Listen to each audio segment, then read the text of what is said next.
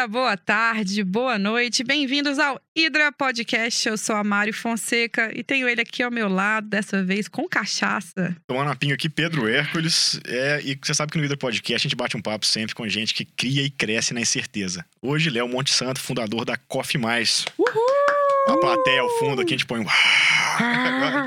Bem-vindo, Léo. Léo, obrigado por estar aqui. Obrigado a vocês. E melhor ainda, obrigado por ter começado pedindo uma cachaça. É o primeiro convidado nosso. Que esse assume. É o, esse é o 13 terceiro, quarto episódio que vai ao ar, que pede uma cachaça. A gente bebeu nós dois sozinhos um dia É, e o resto enrolou. Essa é a força do agro. Essa é a força do agro, exatamente. agro é forte, é água é verdade, tá aí, o meu opinião do agro. É, não é pura, é a turma do- dos resíduos, a turma não tá olhando pra essas coisas, não. Boa. Léo, vamos começar com perguntas que a gente faz pra todo mundo, depois a gente vai, vai pro outro caminho. Bicho, o que, que é Coffee Mais, cara? Nossa senhora.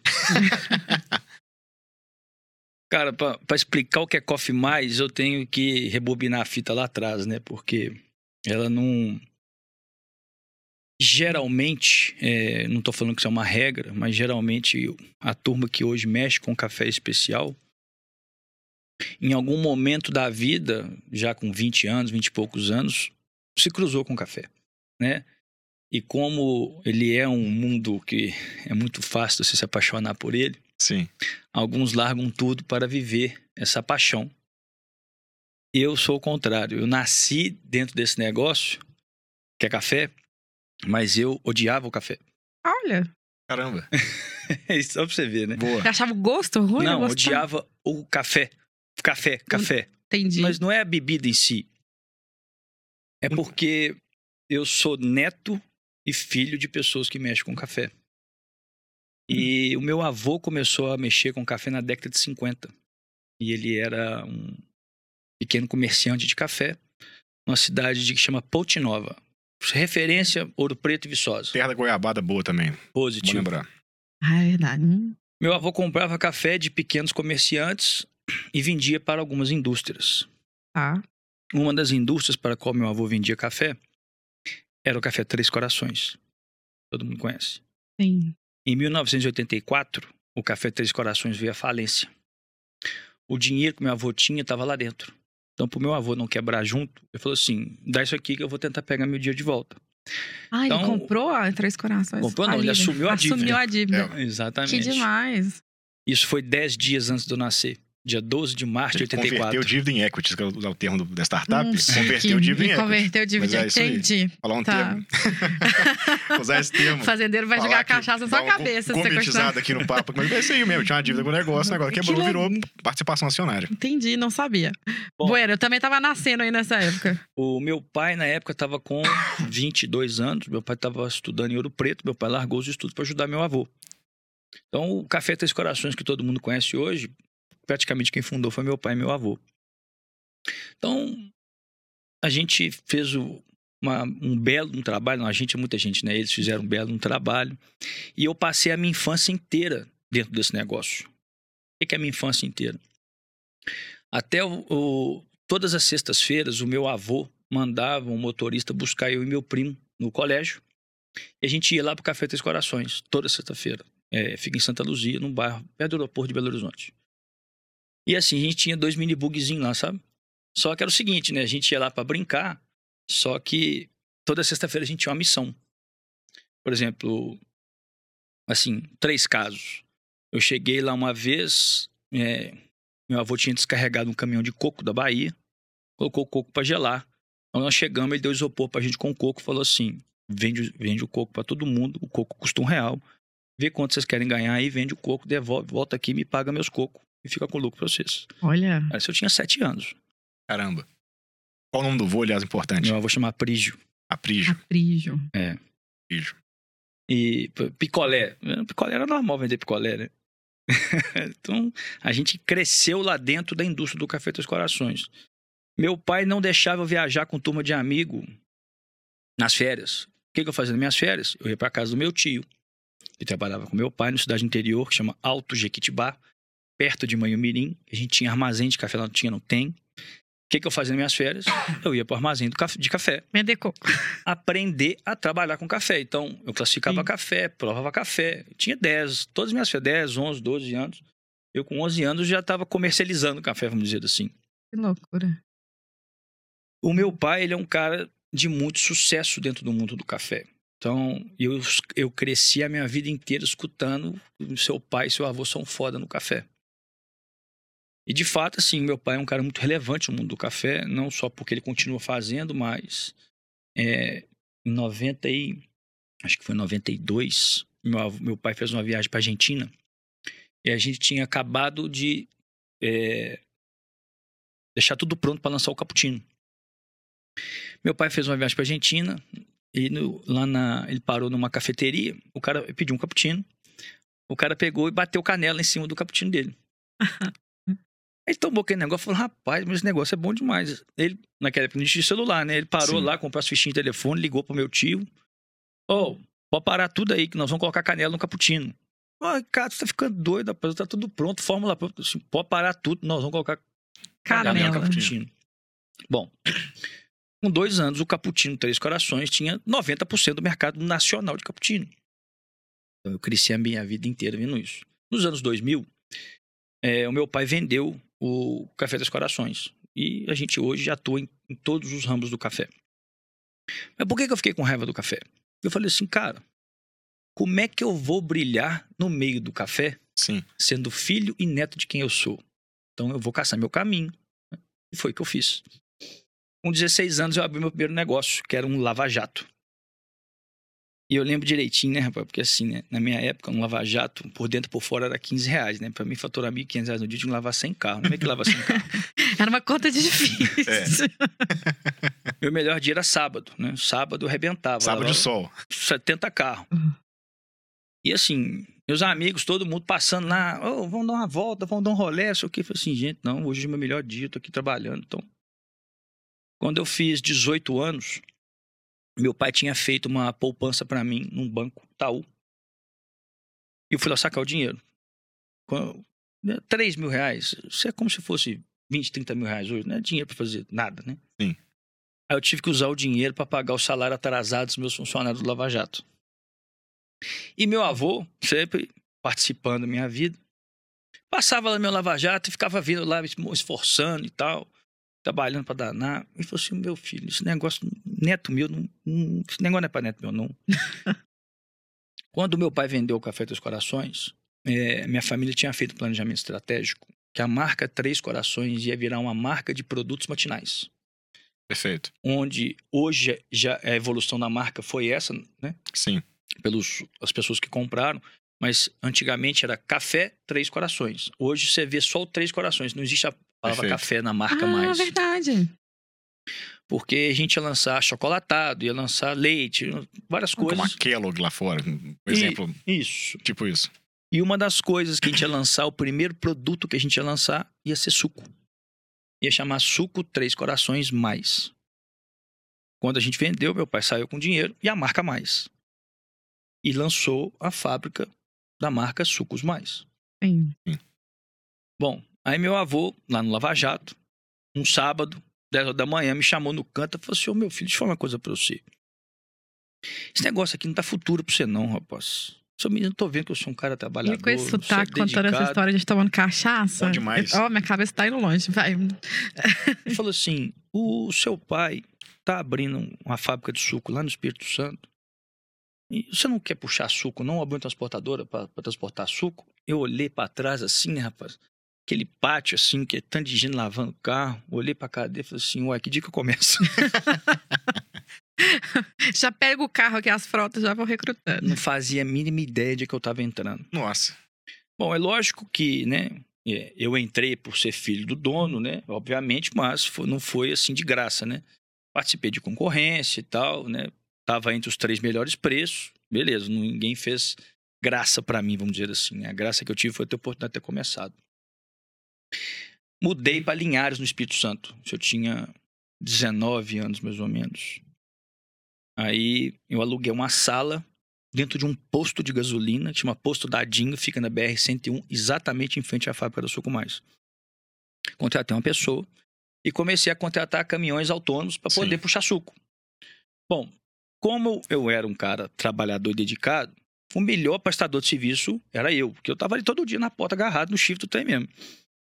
Eles começaram a acreditar em mim dar serviço. Quando eu já tava assim, rapaz, eu tava. Tô com 37, há 20 anos atrás, mais ou menos, né? 20 não, não estudo não, 18 anos atrás. Rapaz, eu, tava, eu cheguei a faturar 300 mil reais por mês. Caramba. Uou. Isso é dinheiro pra caralho, né, velho? 20 Sim. atrás, né? Aí meu avô chegou pra mim e falou assim: Rapaz, eu tô achando que tá na hora de comprar caminhão.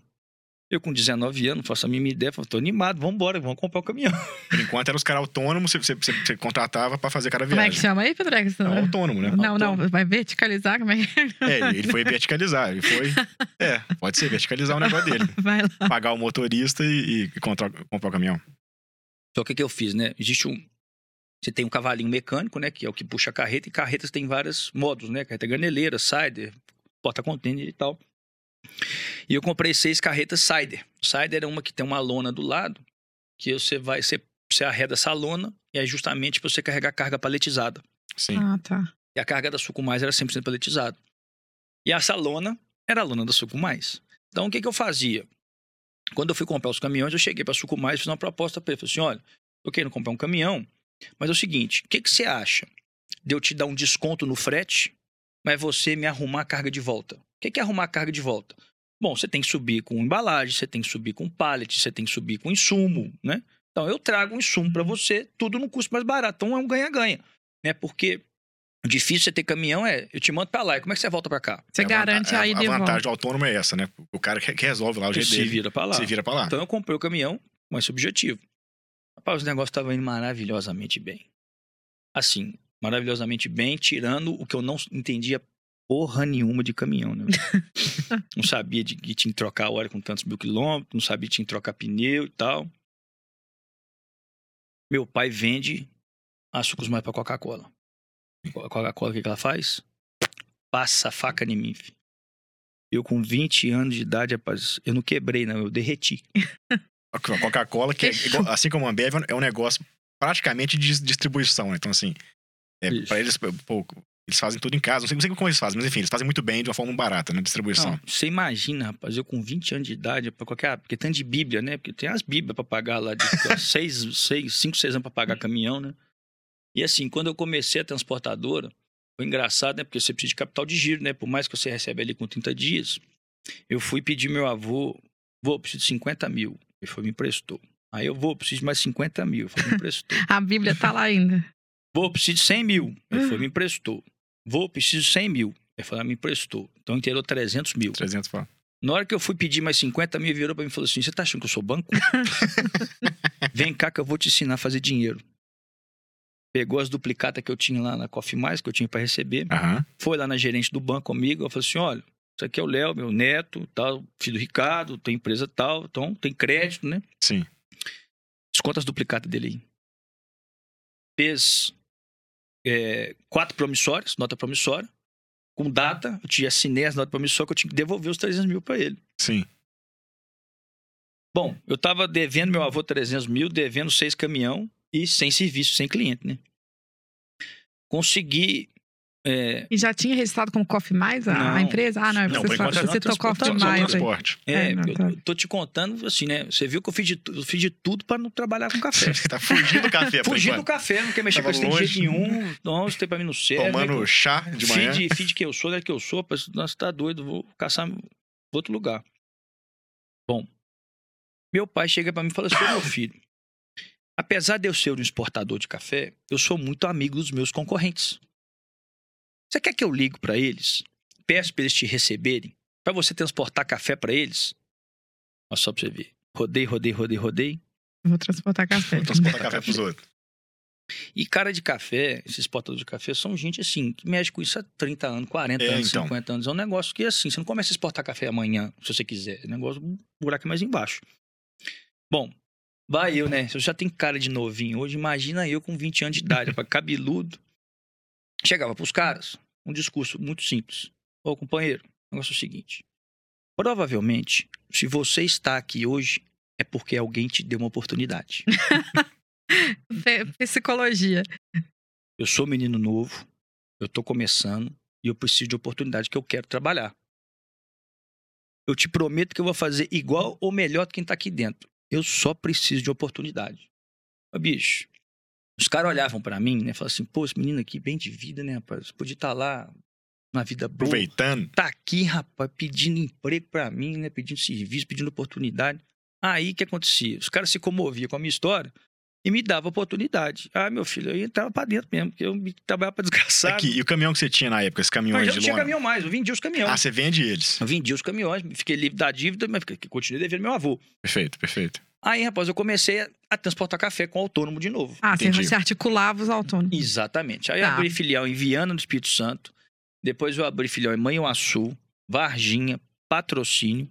E começando a puxar café dos exportadores, que eles compravam de uma fazenda, levavam para o armazém, do armazém para a indústria ou do armazém para o porto. E fiquei nessa rodadinha aí uns dois anos.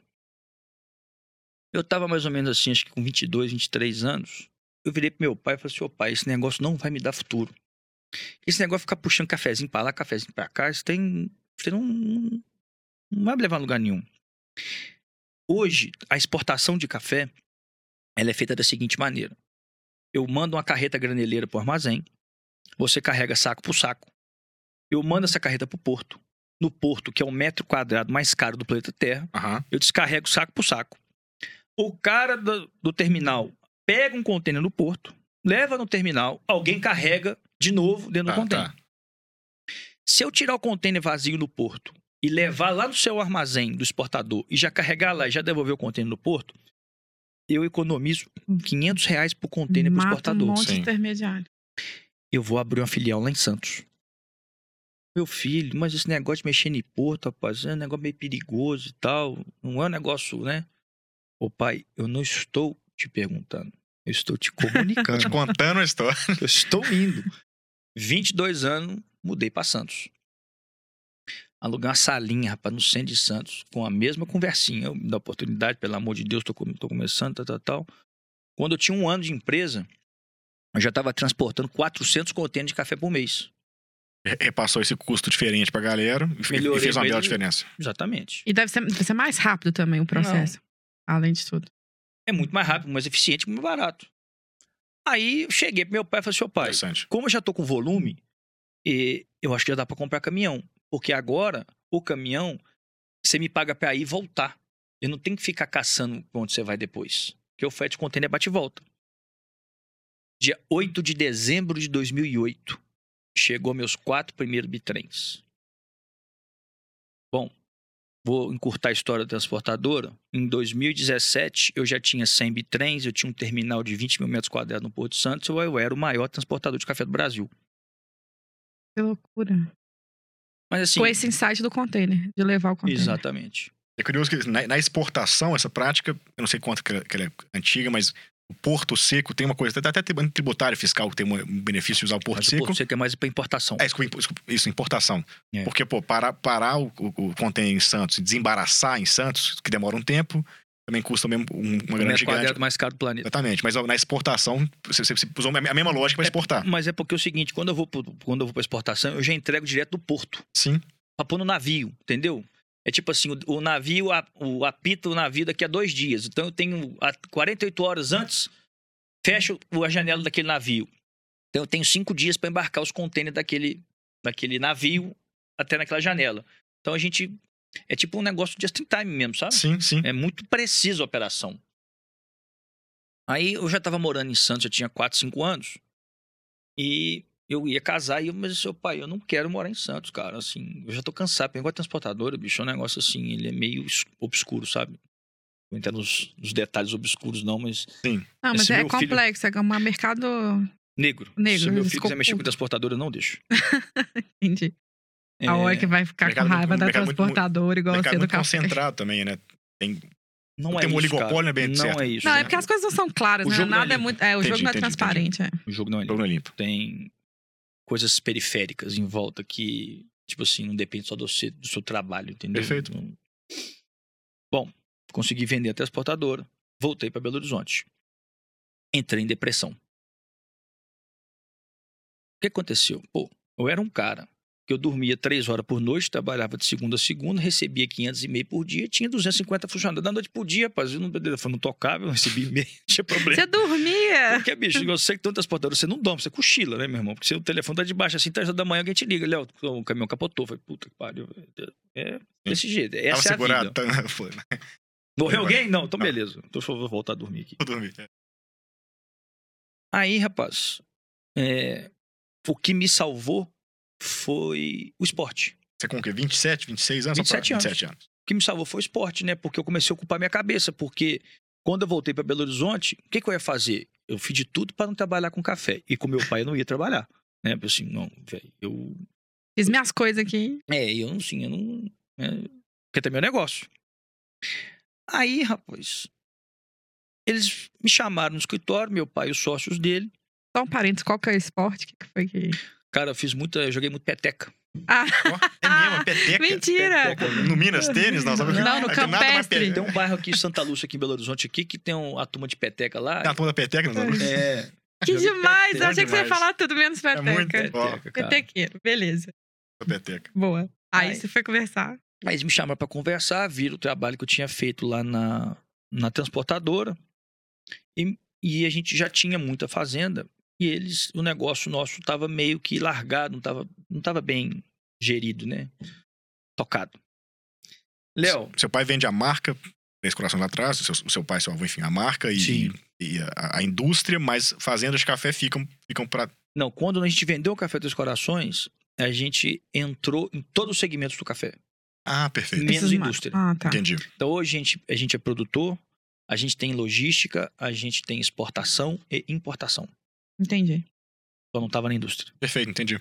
Só não embalava Ah, e tá. foi o cedo. Aí me convidaram para tomar conta das fazendas. Eu falei assim, pô, eu tomava conta da transportadora que não tem mais desgraçado do mundo.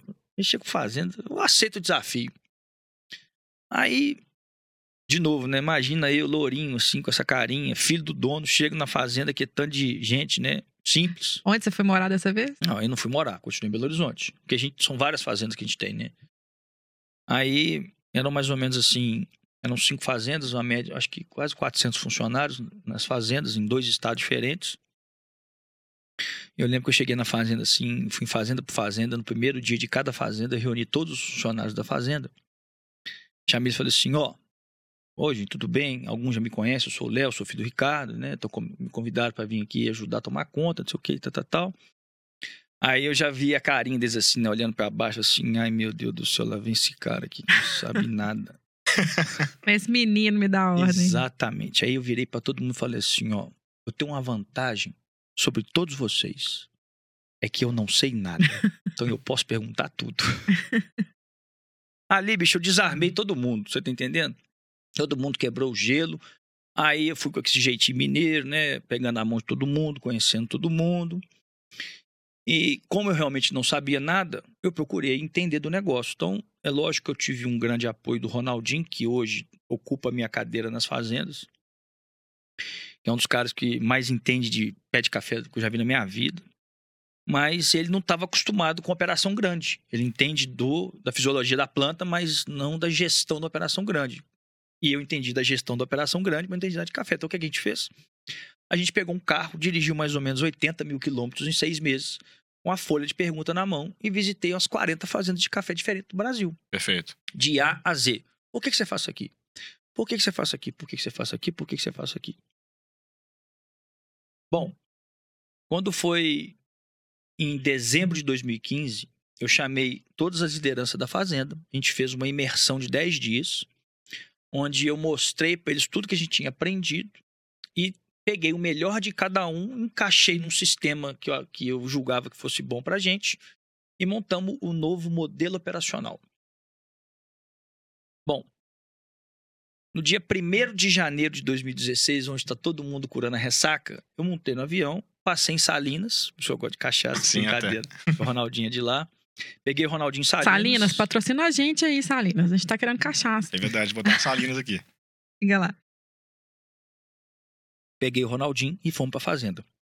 No dia 2 de janeiro, às 5 horas da manhã, eu estava dentro da oficina Primavera, da Fazenda Primavera. Bom, o que, que a gente fez? Fazenda Primavera. 150 funcionários. No dia 2 de janeiro, ela foi para 48.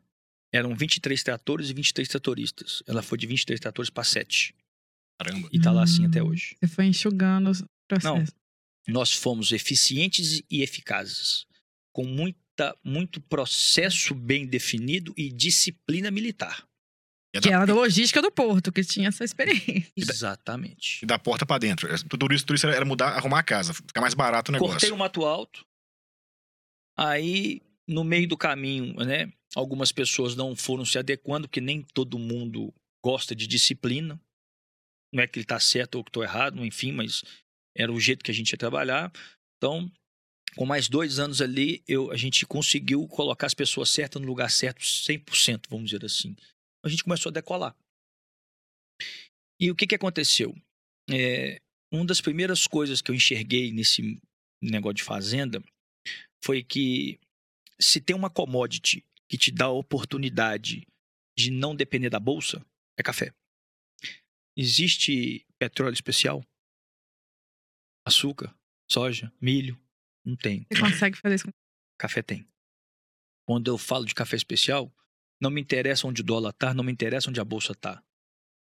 É quanto vale isso aqui. Pra leigo, é tipo como se fosse vinho, assim, você tem. É especial, é um. É um, é um, É, é um negócio assim, premium. a, a commodity, né? Romane poder- Conti, Brunello Montaltino, Perfeito. Chianti e tal. é Mas, especial. mas eu vou te contar o, o que, que ele precisa para ser um café especial, porque não é só o produto em si. Só uma coisa.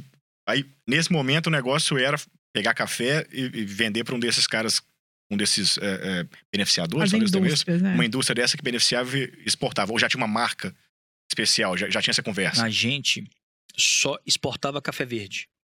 Ah, tá. Ou seja, por a exemplo, torre lá fora, é isso? Lavasa.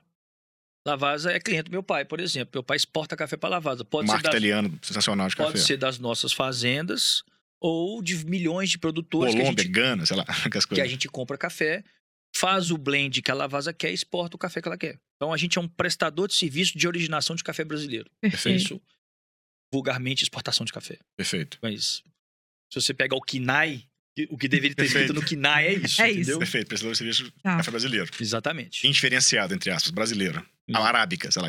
Isso aí. É isso? eu comecei a tratar a fazenda como vinícola. O que, que é. É. tratar a fazenda como vinícola?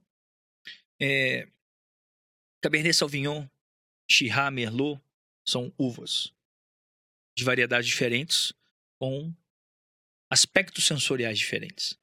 O mundo do café especial é exatamente igual. Cada variedade de café carrega no seu DNA um atributo sensorial diferente. Nossa, vou estudar isso. Então, o que, que eu fiz? Eu comecei a investir em variedades diferentes. Então, se você falando na Fazenda Primavera, eu cheguei lá de, de lá ontem, por exemplo, a gente está começando a colheita agora. Eu peguei a fruta no pé de mais de 20 variedades diferentes e fui colocando elas na boca. Por exemplo, o geisha é uma variedade, tem, você põe na boca, tem gostinho de mamão papaya. Hum. Se você for no bourbon rosa, ele é um, um vinho rosé apimentado, spicy. É desse jeito, cara, é uma coisa Ai, impressionante. fala uns nomes aí de café que eu não conheço. Então, Geisha, Bourbon Bourbon Rosa, Bourbon Geisha. rosa, bonito. geisha, arara, asa branca. O asa branca, cara, que eu provei, quando você põe a fruta na boca e espreme assim, tem um caldinho lá dentro. Esse caldinho do asa branca tinha gostinho.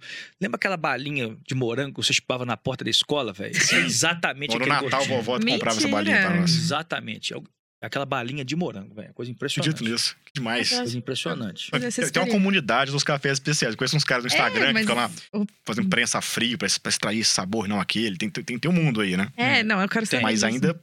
Bom, continua. É, como vai como lá, a que história faz, é faz boa. pra- é, fazer acontecer isso aí. É, não, porque é incrível, não, desculpa, é só porque de fato eu não sabia dessa É, nuance do é. grão, assim, é muito legal. Não, Igual da esse, uva. esse mundo do café especial, se entrar nele, é de caminho sem volta. Porque é, o que eu tô fazendo hoje é desconstruir tudo que você sabe.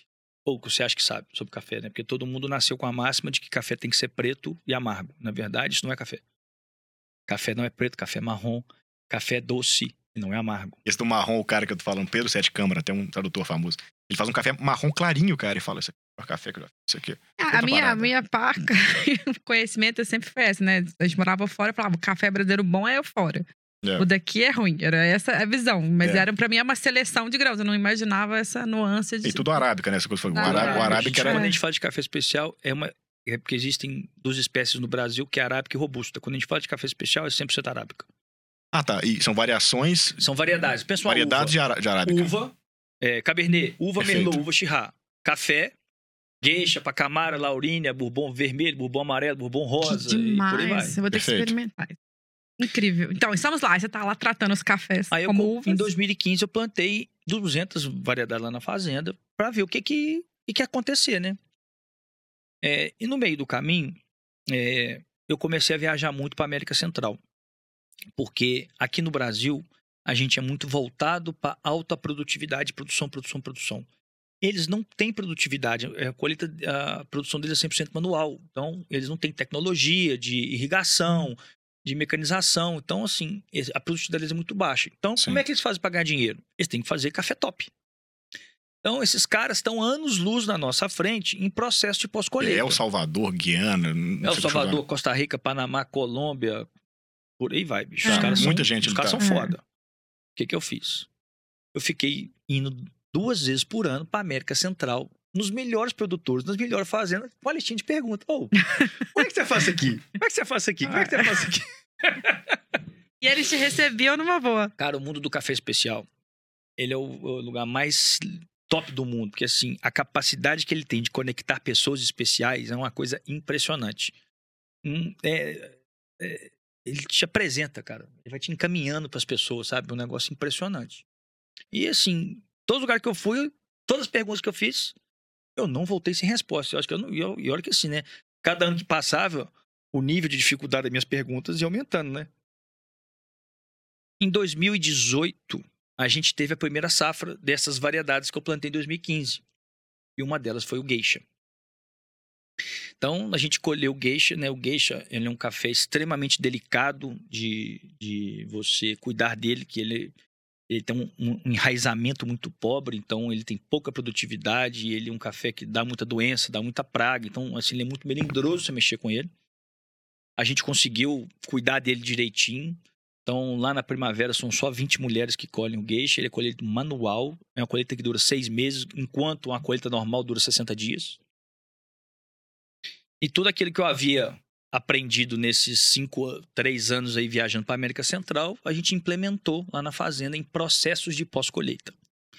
E aí a gente volta para o mundo dos vinhos de novo, né? As fermentações em barrica de carvalho, em barrica de inox, 12 horas, 48 horas e tal. Então, isso tudo é a mesma coisa no mundo do café. Aí a gente fez um geisha lá que ele falou assim: bicho, esse café aqui, rapaz, bicho é bruto, hein? Aí a gente decidiu participar de um campeonato que chama Cup of Excellence, que é o maior campeonato de qualidade para produtores do mundo. Ele acontece aqui no Brasil há 21 anos e em todos os países do mundo que produzem café. Ele é um- Ele é um campeonato exclusivamente para produtores. A gente nunca tinha entrado. E eu fui lá e coloquei o geisha lá no negócio. Falei assim, rapaz, esse café aqui tem potencial. É, você tem a fase brasileira, depois você tem a fase. é, são- acho que são quatro fases, e nós chegamos no top 10. São os 10 melhores cafés do Brasil. Eu fui para Guaxupé, que é onde aconteceu o evento em 2018. Cheguei lá, provei os cafés da mesa e tal. Vai, tá bom. Tô bem. Tô aqui. Eu tô entre os 10. Tô no jogo. Entre os 10. Rapaz, foi chamando o vigésimo, o décimo nono, o décimo nono, o oitavo, tal, não sei o que, não sei o que. Não chamou, chamou o segundo, não me chamou. A mulher foi chamar o primeiro, rapaz, ela, chamava, ela chamou meu nome, eu fiquei louco. Puta que pariu, eu falei, não acredito, rapaz, eu ganhei o melhor café do Brasil, cara. Ah, tirou uma foto, mandou pro vô, pro pai. Não, assim, tinha 200 pessoas na sala, porque ganhar um Cup of Excellence, você tá disputando com o Brasil inteiro. Aí, aquela festa e tal, não sei o quê. Eu fui, a moça, que é diretora da Associação Brasileira de Cafés Especiais, estava lá no palco falando e tal. Eu fui lá na frente do palco e falei assim, eu, eu quero falar. Ela não tinha me chamado, mas eu vou o que eu quero falar. Tem uma lista de per... Eu tenho uma Ah. lista de perguntas aqui.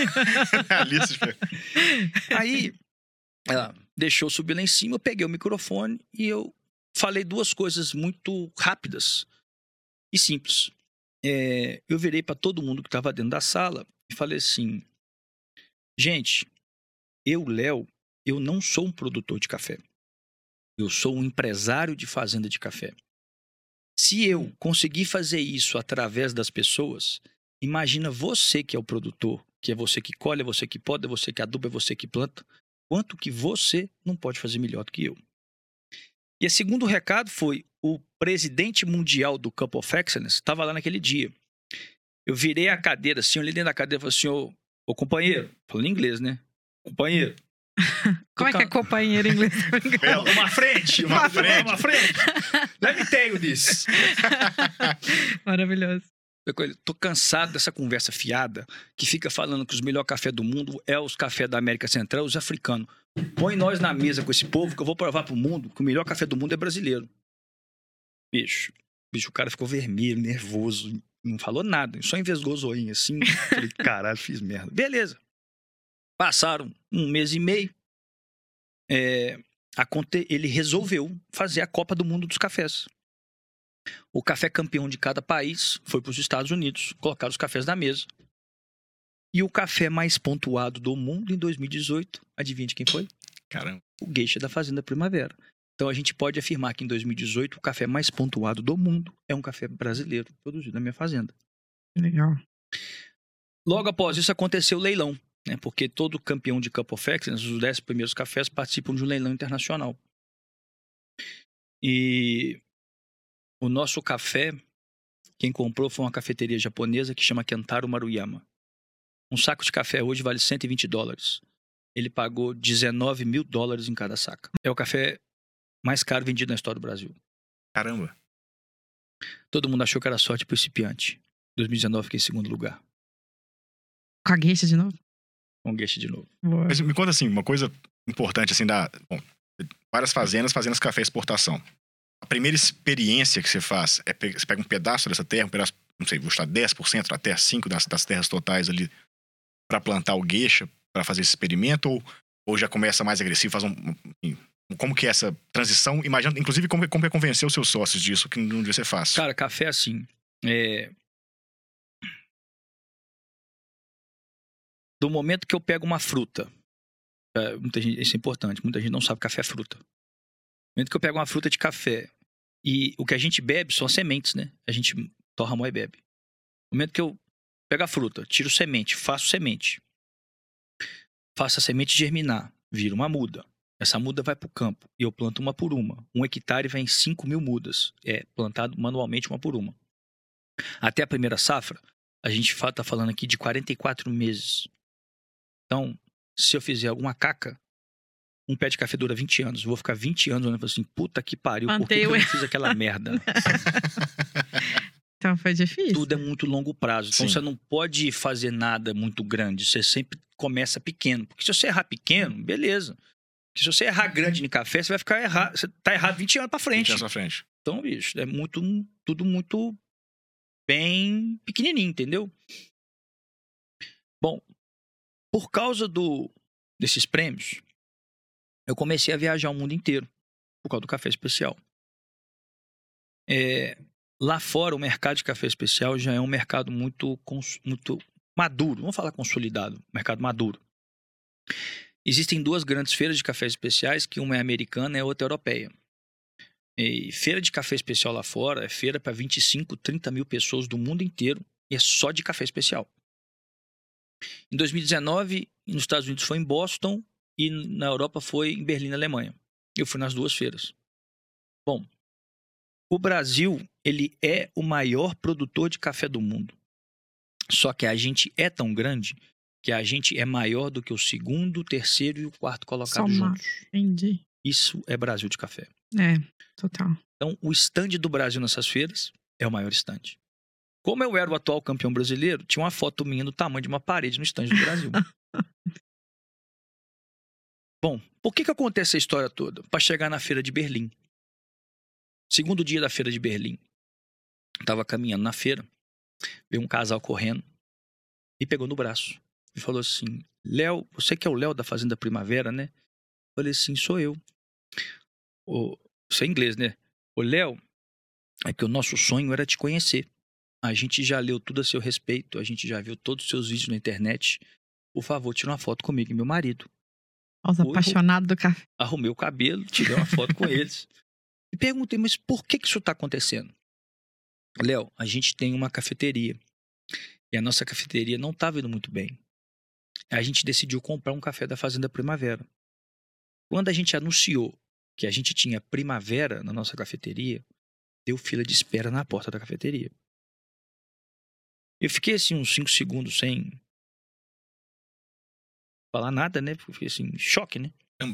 E perguntei, mas de onde vocês são? Léo, nossa cafeteria é em Sófia, na Bulgária. Falei, tá que o pariu, velho. Assim, a gente já é acostumado a exportar café milhões de Claro. lugares há muitos anos. Mas um café brasileiro causar fila de Nominal, espera em né? uma cafeteria na Bulgária, puta que pariu. Puta que né? pariu. Muito doido. Beleza. Tiramos a foto, voltei pro Brasil. Dois meses depois, é, aqui em Belo Horizonte acontece a SIC, que é a Semana Internacional do Café, que é uma feira que acontece no Expo Minas. Em 2019, a feira estava gigante. A gente sempre monta stand na feira do grupo nosso. Em 2019, nosso stand era muito legal, porque ele era uma mesa oval, e a gente ficava lá no meio servindo café para as pessoas e monta uma arquibancada. Era o segundo dia de feira, assim, sete e meia da noite, tava morto, cara, cansado, o dia inteiro em pé, conversando com os outros, né? Tava Trocando sentado lá em cartão. cima, vendo aquele mar de gente falando de café especial aqui no Brasil. E assim, depois que eu ganhei esses prêmios todos, né, minha vida virou inferno, porque meus amigos ficavam todo mundo enchendo meu saco. Léo, cadê o café? Cadê o café? Cadê o café? Eu falei, "Seu, gente, vocês não estão entendendo. Aqui, Planta aí. aqui, cara, a gente exporta tudo. Aqui na minha fazenda aqui tem fila de espera para comprar café meu. Eu não tem jeito. Sim. É tudo exportado. A gente só fica com a sobra da sobra da sobra. É o que a gente bebe. Eu comecei a pensar comigo assim, rapaz, eu tô achando que o brasileiro tá pronto para tomar café especial. Quando eu tava com esse pensamento na minha cabeça, rapaz, meu WhatsApp toca. Eu recebo a foto que eu tinha tirado com aquele casal lá em Berlim. A foto que eu tirei com eles virou a embalagem do café da cafeteria deles. Entendi. Naquele momento, sabe quando você tem um tanto de fio desencapado na sua cabeça? Eu falei assim: vou fazer alguma coisa. Lá da feira, eu peguei o telefone, eu liguei pro meu pai. Pai, tô te pedindo demissão. Não é possível. Não é possível. Onde você tá com essa cabeça sua, meu filho? Você bateu a cabeça na parede, só pô. Brigou com alguém? O que tá acontecendo? Tô te entendendo. Pra você ter um emprego, para que você faça funcionou, bicho, agora. Você é apaixonado com o que você faz. O mundo inteiro já te reconhece, cara, como um produtor fera em café especial. Você entrega resultado, né? Enxugou as fazendas, fez tudo isso, tal, tal, tal, tal, tal, tal. Eu falei, seu pai, é justamente por isso que eu tô pedindo demissão. Eu acho que a minha missão nas fazendas está cumprida. Te entreguei isso tudo. Mas eu tenho um propósito na minha vida. Eu quero fazer o brasileiro tomar o café que ele merece. Boa. Aí começa a Coffee Mais. Em novembro de 2019. Eu começo a fazer Oi, minha. tranquilinho. transição Nada ia acontecer das fazendas. seguinte. Porque eu queria fazer o brasileiro tomar café de verdade. Porque a gente é o maior produtor de café do mundo. Se tem alguém que merece tomar café bom, somos nós. E a E- co- E a Coffee Mais, eu falei assim: eu filho, mas como é que você vai fazer isso? Eu vou contratar as blogueiras e vou vender café na internet. Bicho, março vem a tal da pandemia. É. enfio para dentro da fazenda, contrato equipe, monto o site, embalagem, tal, não sei o quê. Eu fiz a Coffee, eu, eu- eu preparei a Coffee Mais para lançar a Coffee Mais pelo Zoom. Pelo Zoom. Sim, Pelo Zoom. Moderno. Pelo Zoom, Lá cara. da Foi fazenda. Impressionante. Demais. Bom, mas aí o que que eu fiz, né? É, você me perguntou lá atrás, o que que é café especial?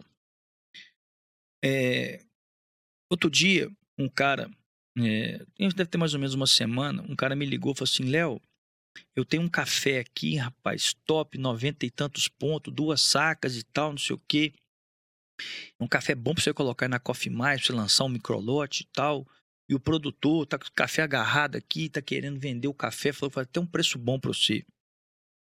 O cara veio pro cara e falou assim, velho, você falou quase tudo, mas você não falou o mais importante. Quem é o produtor? Quem é esse cara? Eu, Léo, Coffee Mais, eu não vou atrás de café. Eu vou atrás de pessoas. Se você tiver café, a gente faz negócio. Então, o que é café especial? Tem que ser feito por pessoas especiais. Porque você não faz café especial se você não pensar especial.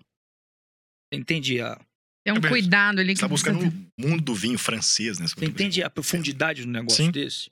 São famílias que fazem, são pessoas que estão, enfim. Porque, cara, assim, se eu virar pra você e falar que você tem que sair de um café de 20 reais o quilo pra um café de 90, você vai falar assim, pô, seu café é caro. Por isso que eu não vendo café. Eu vendo pessoas, eu vendo história e vendo valor.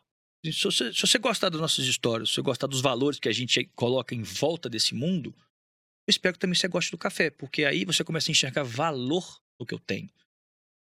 É, não, e construir uma cultura, né, Léo? Você tá construindo essa cultura do café de qualidade. E Sim, mas, que precisa ter história, precisa ter pessoas, etc. mas é isso é que faz a diferença, Ah. porque senão vira, vira mais um produto.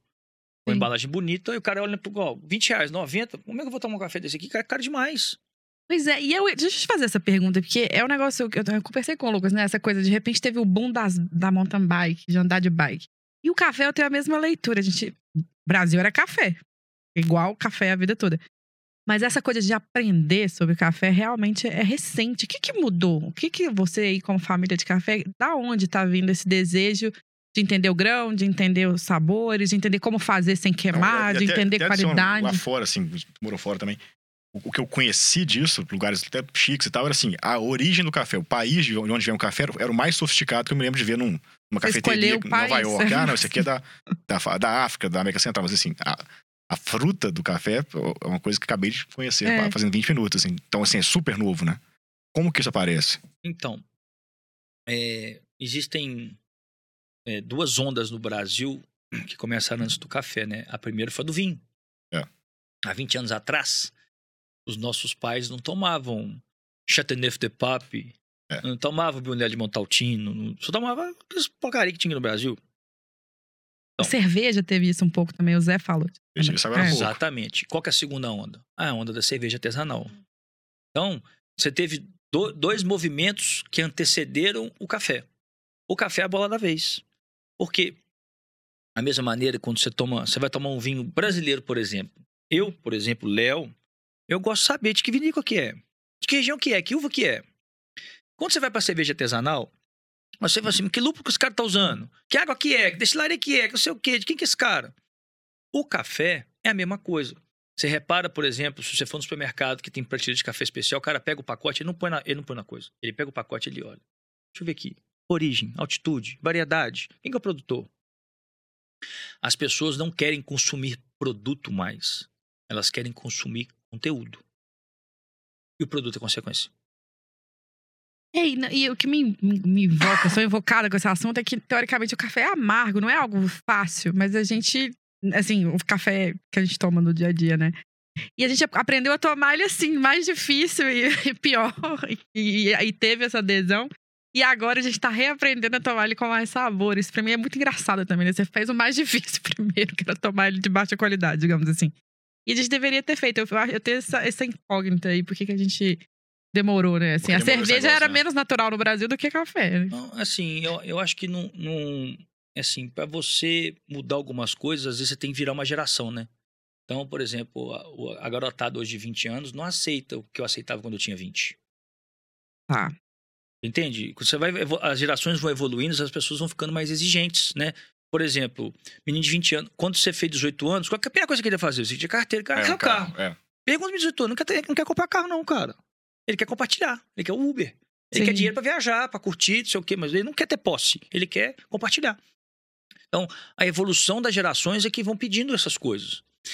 E aí, quando você entra com um discurso de propósito, de valor e de história, a pessoa olha para aquilo porque, de certa forma, cara, o café ele remete em qualquer geração, principalmente nas gerações mais velhas, de 40, 50, 60 e 70, alguma história você tem com café. É. É quando você ia pro sítio de alguém, que a avó de alguém fazia o café, que dava aquele cheiro na casa, que era um coador de pano. Isso sempre te remete a coisas. O, o libanês, né, pessoal? Filho de É. imigrante, net imigrante. Então, quando você entra conectando essas emoções todas que estão em volta desse mundo do café, e você vira para as pessoas e fala assim: olha, se dê o luxo de experimentar café com sabor. Não é, não é que o café tem sabor artificial, não. O café, cuidado com carinho, ele é adoçado no pé. Ele já é doce. Não precisa de colocar açúcar. Quando você põe a fruta do café na boca, ele é doce. Doce, doce, doce. É uma coisa impressionante.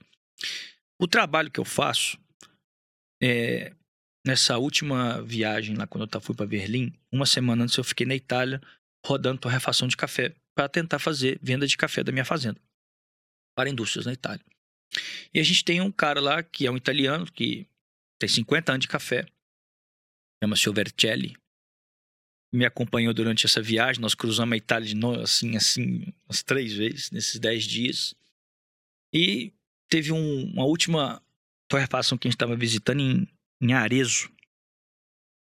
Nós saímos da torrefação e ele falou assim: ah, vamos parar num posto aqui pra gente almoçar, pra gente voltar pra Gênova. Gênova é a cidade mais feia da Itália, fica na costa de cá, cidade portuária, parece Santos, tem feio pra desgastar. Nada contra Santista, não. Eu falei com ele assim: sou. Oi sou... pra Kel, nossa mídias sociais, É, que é de Santos. Santos. Eu Boa. falei assim: eu sou Vertelli, me leva a mão, não. O senhor tá acostumado com isso aqui, pá, mas não é todo dia que eu tenho oportunidade de almoçar na Toscana. Eu não sei do senhor, não, mas eu vou contar um vinho na Toscana. eu não sei na Toscana. Entrei na- naquele aplicativo de, de restaurante, é pra cacei um restaurante lá. E nós, rapaz, ele me levou pra um restaurante que era num antigo monastério, no alto da montanha, tem chique pra desgraçar. Eu sentei no restaurante lá, o cara falou assim: o que, que você quer? Eu falei assim: um Anovich, quero um de cada, pode trazer o restaurante inteiro. Vou tomar de tudo, vou comer de tudo. Não sei não quero saber quando eu vou voltar aqui. E ali, nesses 10 dias, esse era o penúltimo dia que eu tava com o senhor Olivertelli. E ali ele começou a se soltar, porque ele tava vendo toda essa essência do café especial. Ele tomou uns vinhos, ele, né, o cara mais de idade, 70 anos, ele soltou. Aí virou pra mim e falou assim: Léo, esse trabalho que você tá começando a fazer no café especial, que é um trabalho que eu faço aqui na Itália há 50 anos, isso é um trabalho de missionário. E aquilo me marcou demais, porque hoje aconteceu um negócio comigo que me marcou demais. É... Começar um negócio é muito difícil, cara. Assim, você tem altos e baixos, né? Às vezes as expectativas que você tem não são alcançadas, né? Você fica ali, né, vendo as vendas, né? Esse negócio vende não vende, tem dia que dá dor de barriga, você fica, pô, o que aconteceu? O que eu fiz de errado? O que eu deixei de fazer? Aí hoje, cara, eu tava no. Eu até postei essa foto no meu Instagram que eu fiquei tão emocionado. Uma moça passou uma mensagem pra mim no direct, falando assim: Bom dia, Léo. Eu faço quimioterapia. E a Coffee Mais foi o único café que eu consegui tomar por causa do paladar. Estou muito feliz hoje. Adoro café e tinha ficado seis meses sem tomar. Boa. Olha que Mas É muito. É. Ô, Leo, e aí ela compra onde esse café? Vamos só pra eu entender. É Hoje. é- é, é- ela tá estratégia, onde? né? Talvez. É. A estratégia de, de- de distribuição, como que você tá armando, É. onde tá. Enfim, o preço é em relação ao preço do, do, do café Três Corações ou de um café, um café tradicional. tradicional. Como, como que você tá se posicionando? Onde que o pessoal encontra? Como é que tá isso? É, e como é que eu entendo essa diferença? Que eu acho que são as duas. É. Que é isso que você falou. E como que você evangeliza o pessoal? É, Não tem um isso. ideia do, do, do- da Dessa cerveja, né? Cafequizar. Cafequizar, Café boa. quizar é bom demais. É, porque é isso. Bom, de novo, né? Como é que eu vou te convencer a tomar um café de 90 reais ao invés de 20? Eu não falo de preço com você em momento nenhum. É, se eu for te falar da Coffee Mais, você viu quanto tempo eu demorei para te contar a história para chegar na Coffee Mais? Claro. Quando eu vou vender café para alguém, eu demoro esse mesmo tanto a qualquer pessoa. Porque eu ainda não te contei a história dos produtores. Perfeito. Porque ainda tem história dos produtores. Bom, você sabe da minha história do meu pai. E a história dos outros dois produtores? Rapidamente. Luiz Paulo, Balagem Amarelinha. Mantiqueira de Minas, Microterroir no sul de Minas. Luiz Paulo, a família dele produz café há mais de 150 anos. Ponto. Segundo, ele é dono do recorde mundial de pontuação de café. Desde 2005, o café mais pontuado na história do planeta Terra é um café brasileiro. Qual que é Ponto fazenda? Opa. Opa. Qual que é a fazenda? A fazenda se chama Santuário Sul. Fica Santuário. na região da Mantiqueira de Minas. Qual que é a variedade que ele, ele faz lá? um bourbon vermelho. Rubão Vermelho. E esse pé de café hoje tem 105 anos. Caramba. Depois tem o Gabriel Nunes, que representa o Cerrado Mineiro, que hoje é a região de café mais famosa do Brasil. É a primeira região do Brasil a receber a denominação de origem. É igual o DLC na Sim. Itália. O Gabriel, em 2017, ganhou o prêmio de melhor café do Brasil, se tornando o primeiro campeão do Cerrado Mineiro e também o mais jovem campeão da história do Brasil de qualidade. Tinha 28 aninhos. Que legal. É isso que eu te vendo, é isso que eu te ofereço. E o, o momento desse consumo? Quer dizer, o café normal eu tomo de manhã, minha família na mesa, tomo depois do, do almoço no expresso no restaurante. E é isso. E quem tem a maquininha da Nespresso faz também no escritório. Que momento que você toma um café desse? Ou, ou se é que se A é gente tem, a gente tem grão, tem moído, tem o drip coffee e tem a cápsula para Nespresso. Tá. E Compra drip- supermercado. a gente vende online. né? A Online, gente ah. nasceu no, a gente nasceu como Na e-commerce, pandemia. né? É, A gente nas- verdade. Em novembro de 2019, a gente já nasceu para ser e-commerce. E veio a pandemia depois. Tem muita gente me pergunta, ah, mas você fez a Coffee Mais por causa da pandemia. Eu falei assim, não, a decisão foi em novembro de 19, não existia coronavírus, né? E a gente nasceu para ser um e-commerce, porque o meu pai já sofreu demais na mão de supermercado. Hum. Então ele sabia, ele, ele conhece muito bem esse jogo. Então a gente até colocou no nosso acordo de acionista que a gente não ia vender para supermercado. Perfeito. Entendi. Só que aconteceu, né? É, infelizmente, aqui no Brasil, o mercado de e-commerce ainda não é tão maduro como nos Estados Unidos e na Europa. É. Então tem muita gente que ainda não compra pela internet. Por N motivos. Ou seja, não tem costume. Eu, por exemplo, a eu tenho 37 anos, a minha primeira compra no e-commerce foi um café da Coffee Mais. olha, olha pra você ver. E eu, que, eu queria lançar um e-commerce de café. E a minha primeira compra de e-commerce foi um café da Coffee Mais. Mas o que aconteceu? Esses clientes que não estão acostumados a comprar no e-commerce, eles começaram aí no supermercado. Pô, você vai no Verde Mar, quando você tá indo embora, o cara te pergunta: faltou alguma coisa? Ah, nego, coffee mais, coffee É, mais, coffee mais, coffee mais, coffee mais, coffee mais, coffee mais. O que aconteceu? Ô, Léo, esse tal desse coffee mais aí, meu filho, não aguento mais nego encher meu saco aqui, não. Vende esse café meu aqui no supermercado aqui. Eu fiz o, o caminho foi o contrário. Perfeito. Eu não fui atrás. Eles sentiram a necessidade de ter. Porque as pessoas estão buscando por isso. Perfeito. Hum. Então, por isso que a gente está no supermercado. Então, hoje aqui em Belo Horizonte, a gente está em todas as redes, né? Aqui de Belo Horizonte. São Paulo, estamos no São Marché, com a Santa Luzia. No Rio, Zona Sul. E no Espírito Santo, nós estamos no Carone. É, Já estamos lá em Goiânia, nós já estamos no Empório Prime. Em Manaus, já estamos em duas redes. Já estamos negociando com duas redes do Sul. A gente quer escolher redes não, a gente não quer estar em todos os pontos de venda, a gente Uhum. quer estar em. Não adianta. É um produto, cara, que ele não vende em qualquer lugar. Ele tem que estar no lugar certo, porque ele tem público certo. É isso que eu imagino. Apesar do que, né? Tem um negócio que eu falo muito, né? É assim.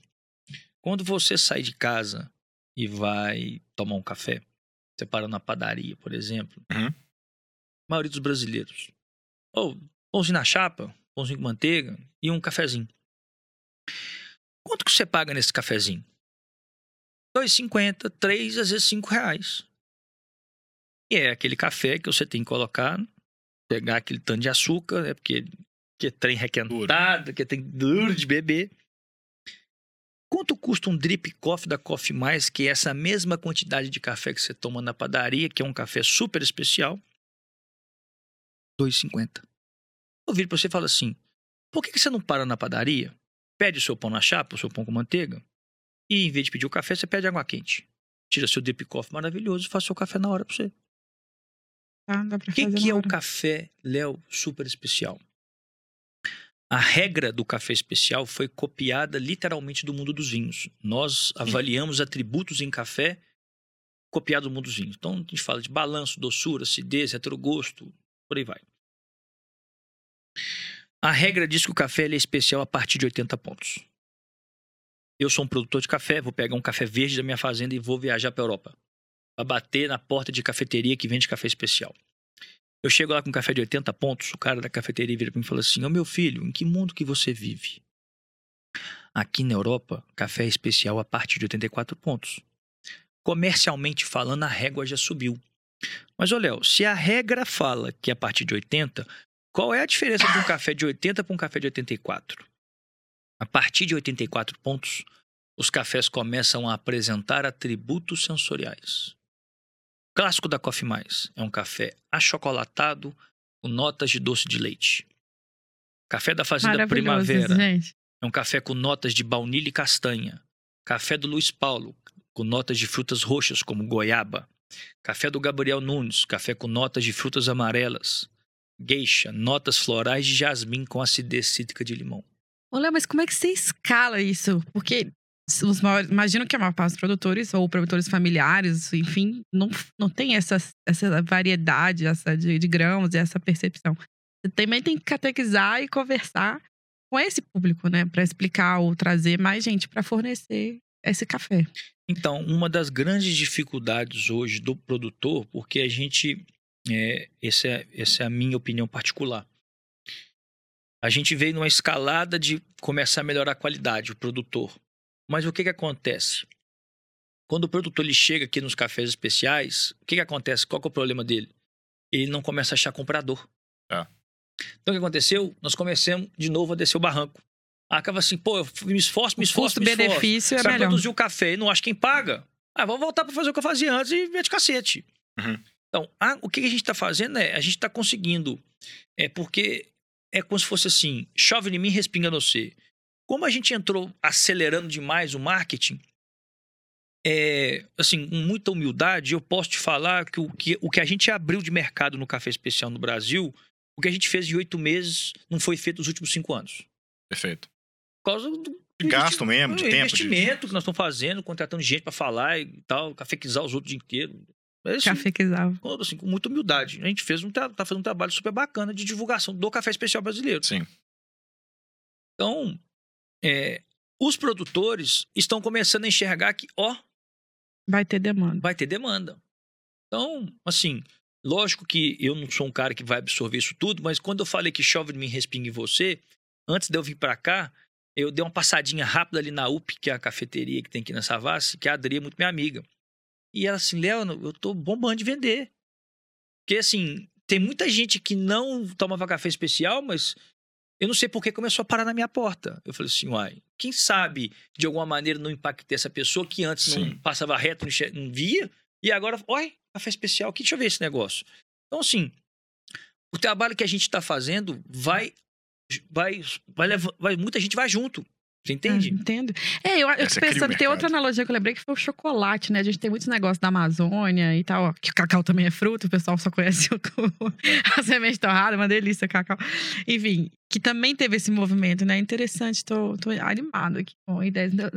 Não sei se você tá ouvindo em casa, só um parênteses, não dá vontade de ir pra fazenda com o Léo e ficar pegando a frutinha? Deixa eu provar isso aqui. Exatamente. Deixa eu provar isso aqui. Conta essa história. Vamos ver que é esse negócio. Nós estamos com dificuldade aqui de ficar falando de negócio, porque a história é genial. E acho que é um pouco esse o seu ponto, né? Mas esse na é um conversa. negócio que eu- esse é um negócio que, por exemplo, quando a gente foi lançar, porque assim, né, tudo que a gente faz na Coffee Mais tem que ter um porquê. Para começar, a embalagem dos produtores são três. É, quais são as cores? Verde, azul e amarelo. Então, por exemplo, a gente fez um, um uma, eu patrocinei a live do Fernando Sorocaba na fazenda do Sorocaba, a gente fez um stand e eu tenho até uma foto do stand, depois eu mostro pra vocês. O stand que eu fiz lá, eu, na parede do stand, igual essa parede está aqui, eu peguei as embalagens da Coffee Mais e com as embalagens da Coffee Mais eu fiz a bandeira do Brasil. Ô, Léo, e o que, que você fez lá nessa live? Quando o Fernando Sorocaba e o Luan Santana chegaram no meu stand para falar de Coffee Mais, eu peguei o microfone, gastei uma fortuna. O que, que você falou, Léo? Eu peguei o microfone e falei assim: brasileiros e brasileiras, vocês precisam saber de uma coisa. Nós somos o maior produtor de café do mundo. E a gente é tão grande que a gente é é maior que o segundo, terceiro e quarto colocado juntos. Só que a gente não é só grande. A gente também é o melhor produtor de café do mundo. Fernando Sorocaba, muito obrigado. Demais. Perfeito. Não falei de produto. No dia seguinte, o que, que eu fiz? Cheguei em casa duas horas da manhã, peguei um voo às horas da manhã, fui para Salvador, Dia das Mães, live da Ivete Sangalo. Qual que era a minha exigência? Quero meia hora com a Ivete. Se a Ivete não me der meia hora, não tem negócio. Maravilhoso. Ela tem Bom. que provar o troço. não, ela tem Não? que me ouvir. Ih. Ouvir.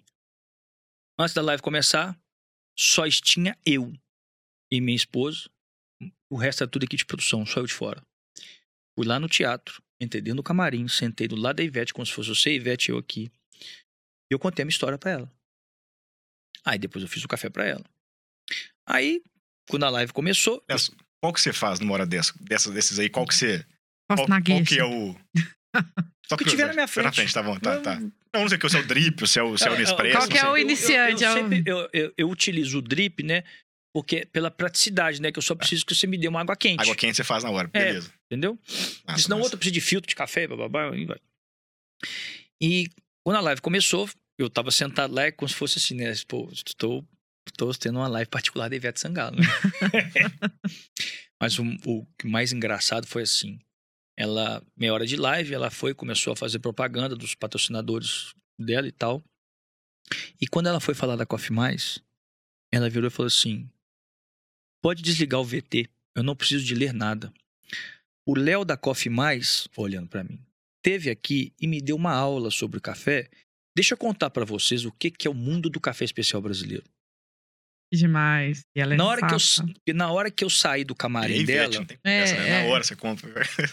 na hora que Ele eu é saí do massa. camarim dela, ela falou assim: "Ô, Léo, o que, que você gostaria que eu falasse mais? Eu vi e falei assim: Você escutou minha história? Você escutou o que é mundo do café especial? Ela, ó, gente, menina, eu entendi tudo. Então, por favor, moça, fale com o seu coração. Pronto. Perfeito. É isso. Quando a Boa. gente foi lançar a Coffee Mais, a gente contratou vários influenciadores digitais. Exigência. Você tem que ir na fazenda comigo durante a safra. Se você não entender o que que é o mundo do café especial, você não vai conseguir passar para as pessoas os valores que eu preciso que você passa. Eu não tô te pedindo para você pegar o pacotinho do meu café, esfregar no Instagram e falar assim: toma esse café que eu que estou te bonito. falando que é bom. Uhum. Não. Eu quero que você conta quem é meu pai, quem é o Luiz Paulo, quem é o Gabriel, qual que é o trabalho deles, por que, que eles estão fazendo isso, quais são os valores que a gente tem, qual que é a nossa missão, qual que é o nosso propósito. Se sobrar tempo, você fala que o café é gostoso.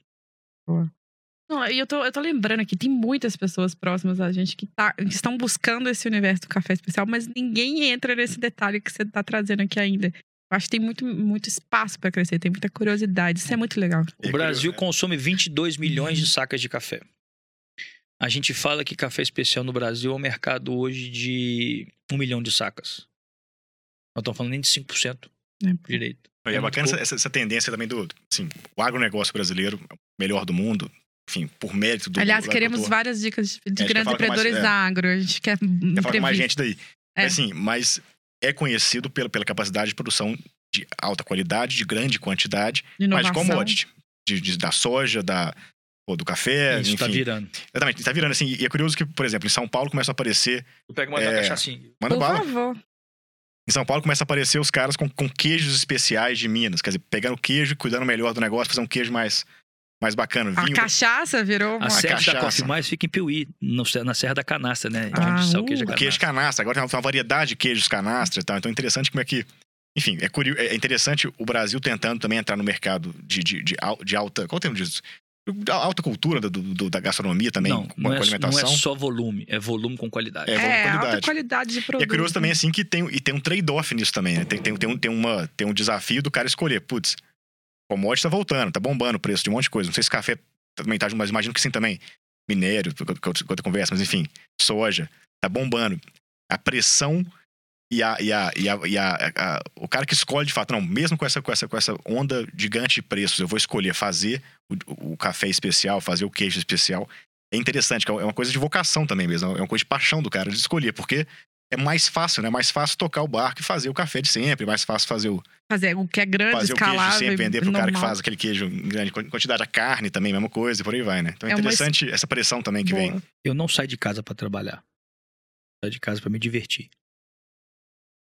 Então, só por aí você já Por aí que é fica. diferente. E, bicho, se eu, não, se eu não tiver. Se eu não for apaixonado com o que eu faço, primeiro que eu já vou achar um saco de casa, que é muito melhor ficar com minha mulher com meus meninos em casa do que ficar fazendo trem que eu não gosto. Sim. E segundo, cara, que o meu negócio é extremamente difícil. Porque eu, eu vejo muito o Zé com a Carrep. Ele, pegando, assim, paralelas de dificuldade, né? Ele tem que falar para as pessoas que o produto dele é bom, que faz bem e tem que tomar aquilo. Uhum. Então, ele tem esse, esse grau de dificuldade. No mesmo nível, vamos dizer assim, eu tenho um grau de dificuldade danado, porque tem, você tem quantos anos? Eu tenho 30. Quantos anos você tomou café preto queimado? Nossa, a 30. Na Beleza. 29. sei É lá. que bem que agora eu vou virar pra você e falar que o que você tomava não era café, É. era qualquer coisa menos café, que você É gosta de tomar café especial. É. Ainda Sim. pagar quatro vezes mais. Que foi o caso do chocolate que eu tô falando. Eu gosto de chocolate. Aquele açúcar, Então, assim, eu tomava cara, açúcar se, e se manteiga. você, bicho, se você não for firme demais nesse negócio, Sim. se não Você for tem muita certeza que que esse negócio faz sentido. você não, você não vai durar, cara, porque, bicho, dá trabalho demais, velho. É, dá trabalho, mas tem, mas tem um, eu acho que tem uma tendência também, viu? Tem- Das pessoas quererem mais qualidade, mais handmade, né? A sensação de que Isso, foi feito foi- pra mim. É, E as pessoas, é, essa geração, ela tá querendo, não é só produto mais, né? É, eu Aliás, acho. tem uma coisa, só pra aproveitar que você falou disso, porque tá, você tá uma coisa rapidinho, só que a turma gosta sempre de referência de livros, essas Por coisas. favor. Tem um livro chamado Bebo Logo Existo, do Roger Scruton, um filósofo inglês que morreu. Eu conheci ele, que morreu há dois anos atrás, um cara muito legal. Ele fala sobre, sobre, sobre vinho nesse, nesse livro, mas ele tem uma frase legal que ele fala assim: pra mim, depois que eu passei um tempo na França, andando de bicicleta, conhecendo os terroirs, as famílias, as histórias das- dos povoados, de cada vinho, de cada uva, pra mim, daí em diante, fazer uma. Fazer um, um, um- um teste às cegas, né? um, blind, um blind tasting de vinho, provar um vinho sem saber de onde que é, me parecia que era, era, beijar uma moça de olho fechado, sabe, sem saber quem, quem moça que eu tava beijando. Assim, pra ele, ele fala essa frase. Pra mim, Hum. é igual dar um beijo, um beijo às escuras e fazer um blind tasting. Você não sabe o que, que Não é, tem graça, né? perde a graça. Isso é Então é legal interessante. esse raciocínio. E o livro é muito bom. Bebo logo isso é muito bom porque ele defende que beber vinho é muito bom, então já é um bom livro pra ler de todo É, jeito. não, e outro paralelo que me veio foi o Matarazzo. A gente entrevistou o André Matarazzo no episódio 7. Ah, e aí, é. falando um pouco da história, como você é uma família de empreendedores e, e eles empreenderam o país, assim, né? É, o trigo O- lá foi o começo É, deles, né? originalmente. Mas é isso, eles estavam fazendo igual o trabalho de fazer mato pra fazer volume. E eu acho É. que agora a gente tá na curva de fazer qualidade. Eu acho isso interessante historicamente também. É, ele vai pro- moer o trigo, ele não tem saco de Não, o vai fazer que é saco, interessante vai. é porque é o seguinte, a gente, é, tecnologicamente, a gente, eu assim, eu posso afirmar que tecnologicamente, eu acho que o Brasil em, agro- em a- agricultura é o país mais avançado do mundo. Sim. Sim. Você alia a agricultura avançada com o Brasil ser um país abençoado por Deus, né? Porque, bicho, Sim. aqui para produção de comida não tem nada igual no Em planeta se Terra. plantando, tudo dá, essa frase. E agora vem essa nova tendência de fazer qualidade, você vem com a tecnologia de alta produtividade, com terroir e com qualidade. Você imagina você juntar isso tudo, cara. É. Isso aqui, bicho, é uma potência, cara. Eu acho também. É uma potência. É o Salvador, você falou, desse tamanhozinho, né, cara? Se a gente fizesse, enfim. Esses países não tem, não tem lugar pra plantar, praticamente, em, em comparação com Então, a tudo gente. que eles fazem, têm que fazer muito bem feito, porque É, é. eles conseguem escalar, então tem que ganhar no preço. Bom, tem que ser diferente.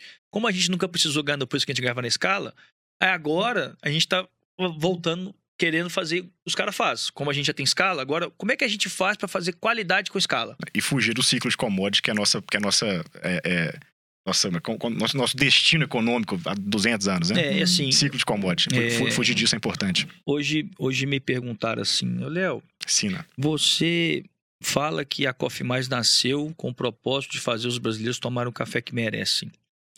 Mas agora você já começou a exportar café Coffee Mais? Como é que você fica com esse discurso seu de exportar o café, né?